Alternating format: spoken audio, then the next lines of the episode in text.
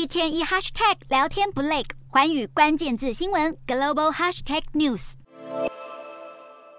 张大嘴巴做核酸，中国多地疫情升温，核酸检测越来越频繁，但却也成为了造富神器。粗估如果一天有八千多万人要做检测，就要花费九亿台币以上。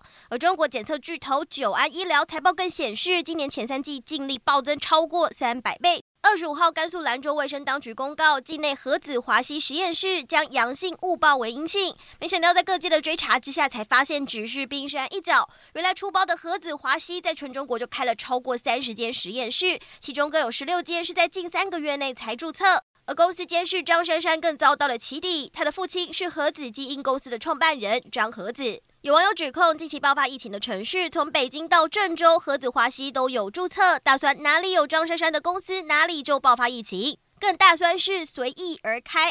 更有中国媒体报道，在今年六到七月的大规模检查中，就发现高达两百五十间第三方的核酸检测机构频繁造假。二十九号，中国卫健委认了有出具虚假检测报告的问题，并且强调将会依法依规严肃处理。然而，北京当局坚持将清零进行到底，不但已经点燃了白纸革命，如今又被踢爆核酸造假，让中国的防疫乱象再添一桩。